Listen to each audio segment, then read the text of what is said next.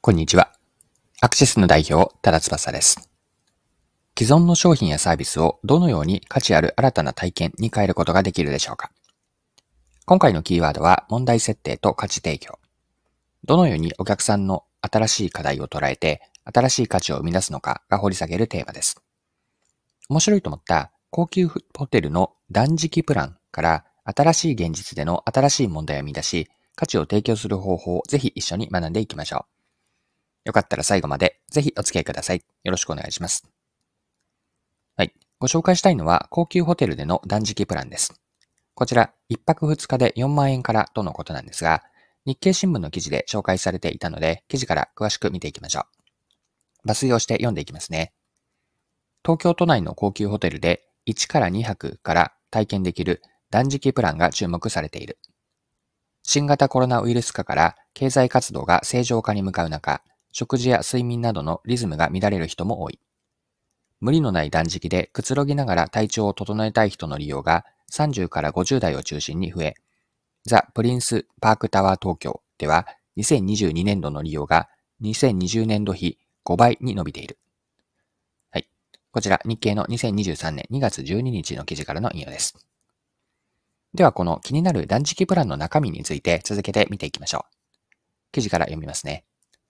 ザ・プリンスパークタワー東京が断食プランを発売したのは2009年。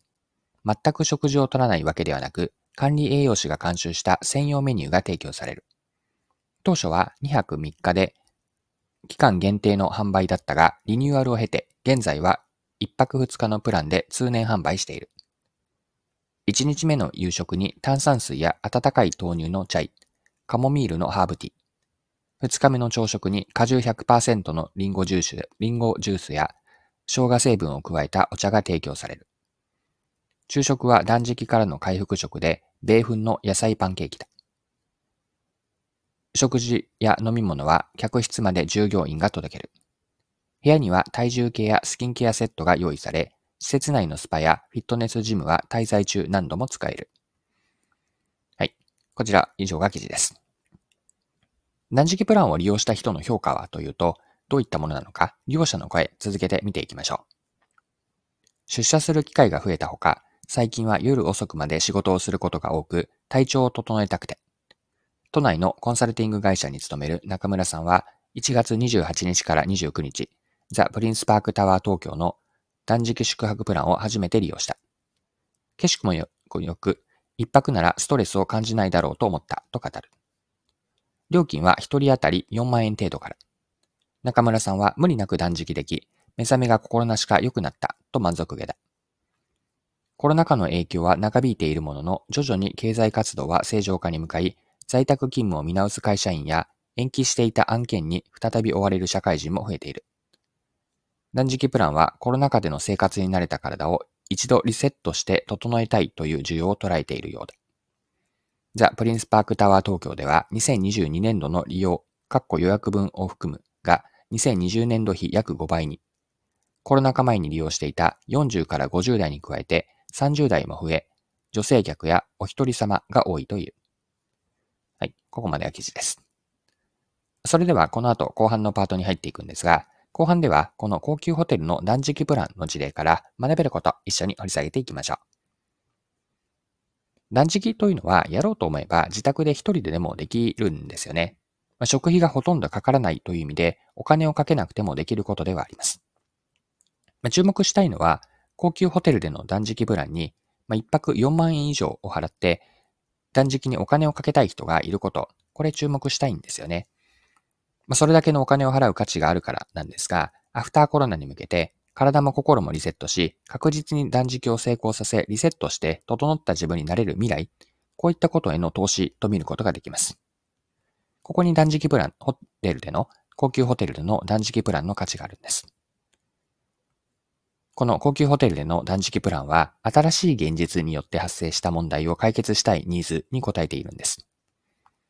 新しい現実とは、コロナ感染拡大による社会的な制約状況を経て、ようやく経済活動が正常化しつつある状況。これが新しい現実です。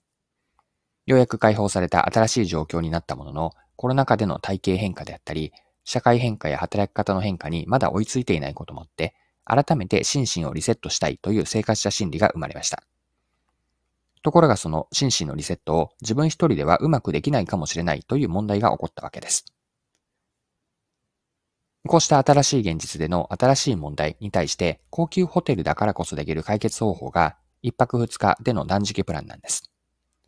ホテルが提供する非日常の環境にあるホテルルームで、いわばこう缶詰状態のようなものになれて、日常の喧騒から離れリラックスでき、断食をスタ、断食ををサポートする、スタッフもいてくれると。自宅では一人では難しそうな断食からの心身のリセットであっても、ホテルの断食プランなら確実にできる価値があるから、まあ、人は4万円でもお金を払いと、払いたいと思うわけです。ホテルは通常の食事よりも質素にできていて、原価率が低いサービスというのもビジネスの着想としては興味深いです。はい。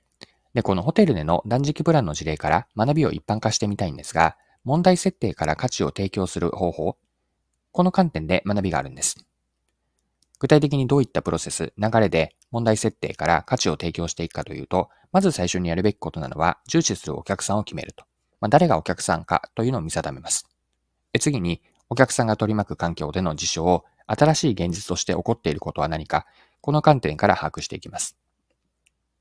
三つ目のステップが、その新しい現実で起こっている新しい問題を見出すと。ここが問題設定にあたります。次に、その問題への自分たちならではの解決方法を作って、他に、他にはない、お客さんに他にはない価値を提供していく。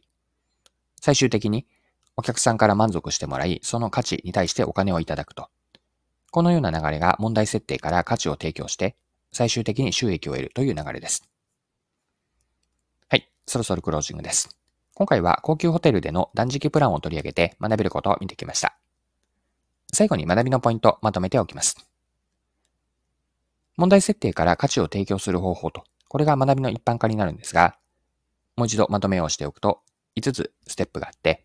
まず1つ目は重視するターゲット顧客を決めます。次に、お客さんを取り巻く環境での新しい現実を把握すると。三つ目が、新しい現実で起こっている新しい問題を見出します。四つ目、その問題への解決方法を作って、お客さんに他にはない価値を提供すると。そして五つ目最後が、お客さんから満足していただいて、価値に対する対価としてお金をいただく。